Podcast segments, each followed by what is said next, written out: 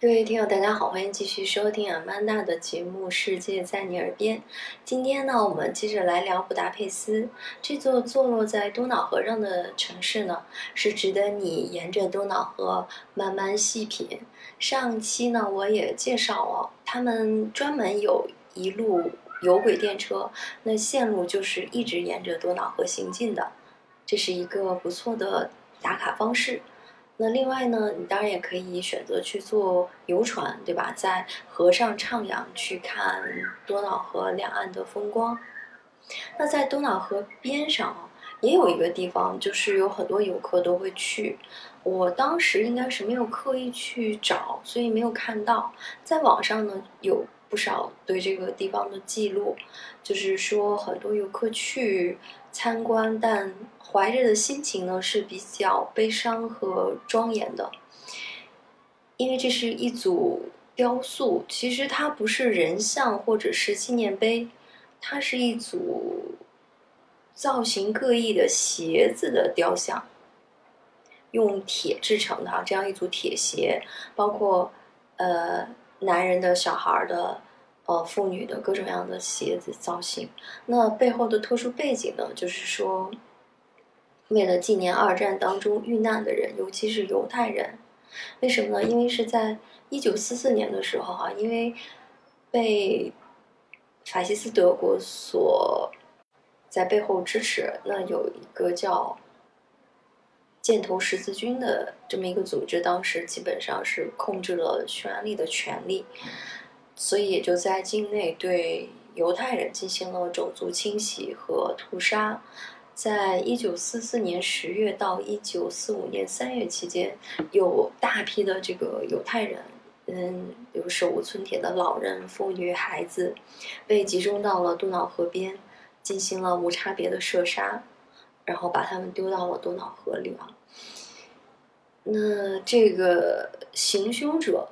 还非常贪婪，就是因为那个战时期间的物资非常紧缺，所以他们把这些人射杀丢进河之前，是让他们脱掉鞋子，不让他们穿鞋，然后射杀之后呢，开始搜敛遇害者的财物和留下来的鞋，所以是因为这样一个原因，那也就有了这样一组意义很特殊的铁鞋的雕像，就。安放在多瑙河边，如果有机会呢，还是可以去寻找看一下，呃，也是历史的一个印记。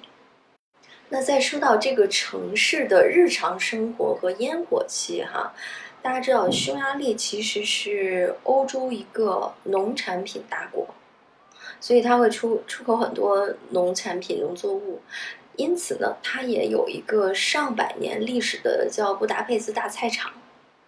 这个地方，我记得当时我去了，坐地铁，其实它不太靠近多瑙河两岸这个密集的老城区，还有一点距离。我坐的那条地铁线感觉还蛮新的。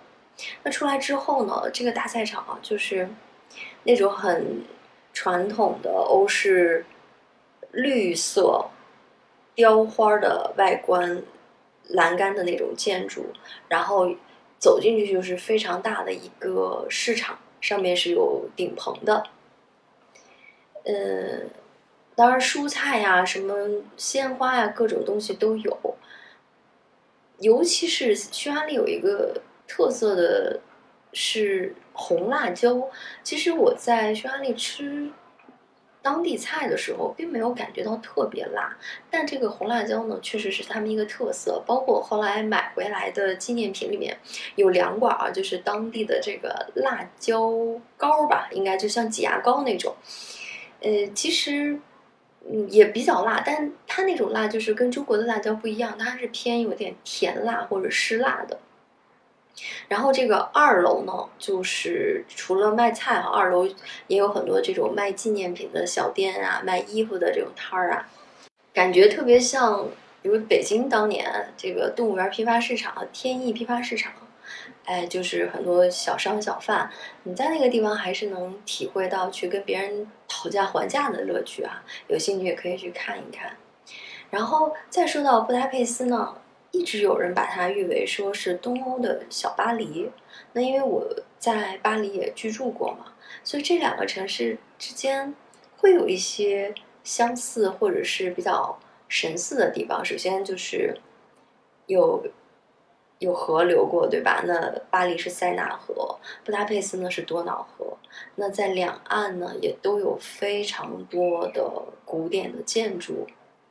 那还有一点呢，就是咖啡文化，因为在巴黎嘛，就是有那么多的咖啡馆啊，嗯，包括像大家就经常会说的双叟呀、花神呀，这个都是当年在圣日曼这个。地方这个地街区，像萨特呀什么这些文豪都会去的地方。那在布达佩斯呢，同样也有这么一个咖啡馆，哎，名字很有意思，它叫纽约咖啡馆。这个来历是什么呢？在一八九四年，是因为纽约人寿保险公司这个匈牙利总部，当时投建了一座叫纽约宫的大楼。然后在当年呢，一层的这个咖啡馆就开业了。而且很有意思的是，当时这个老板就把钥匙扔到了多瑙河里，寓意就是说要做一家永远不关门的咖啡厅，而且是永远为艺术家敞开大门。哈，这个就大家能感受到，在那个时候，就是二十世纪初，在欧洲的这些大城市，对于艺术的这种鼓励啊，还有那种氛围。据说在纽约咖啡馆呢，是永远免费给艺术家提供纸和笔的。所以现在呢，这个地方也一直还呃在开业，也成了很多游客愿意去打卡的地方。就是你走进去，你会感觉真的是富丽堂皇，而且感觉你已经回到了一九零零年代。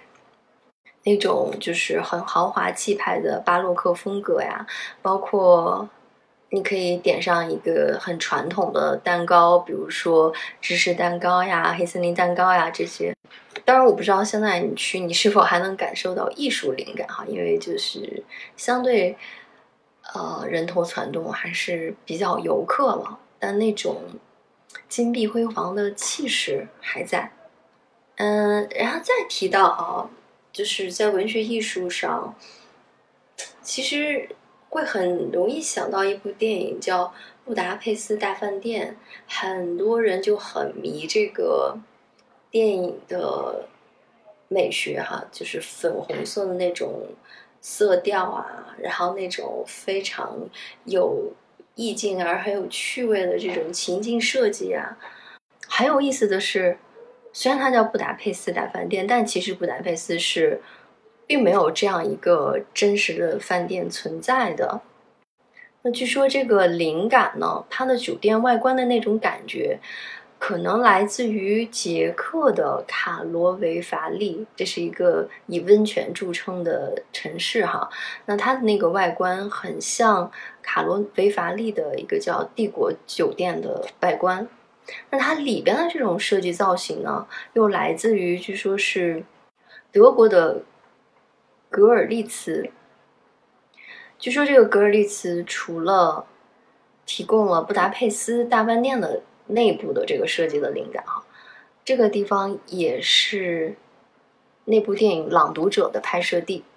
虽然说布达佩斯没有这样一个大饭店，让人有一点点遗憾哈，但是。布达佩斯一定是有一家非常好的酒店，那就是四季酒店。现在还没有特意去专门住过哪一个四季酒店，但是在每一座城市的四季基本上都是非常有它的特点。而布达佩斯的这个四季酒店哈，特别有意思。网上有人说。它是欧洲大陆第二好的四季酒店，为什么呢？就其实是对它的一种褒奖。那没有第一是说，其实每个人心目中都有自己的第一名，但布达佩斯的这个大酒店是公认的好。这座四季酒店呢，它叫做格雷舍姆宫。那但凡就是听到它叫宫哈，那它在历史上一定是。一个不同凡响的建筑。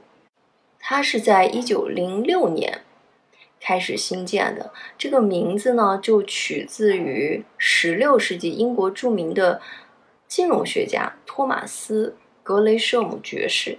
也是这个人呢，他是创造了伦敦的皇家交易所。当时是伦敦著名的格雷舍姆人寿保险公司投入的海外总部。哎，大家听一听，刚才包括那个纽约咖啡馆，其实当年都是保险公司投资的，所以感觉保险公司在任何一个年代还真的是一个又抗衰又有钱的产业。嗯，那后来是在一九九九年的时候重建了。那零四年的时候被四季酒店收入了旗下，变成了布达佩斯的四季酒店。首先，它这个位置就选的非常好。那大家知道，在多瑙河上最著名的一个桥就是链子桥，对吧？那在佩斯这边那个链子桥到头的地方，基本上就是四季酒店。那你住到这样一个得天独厚的位置呢？如果到了它的这个顶楼上面，你就是绝佳的去看对岸布达风景的一个很好视野的位置，而且面前就是链子桥，后面就是布达城堡、渔人堡。因为我上次说，如果你是在布达方面看佩斯的话，那你主要的观赏景点就是。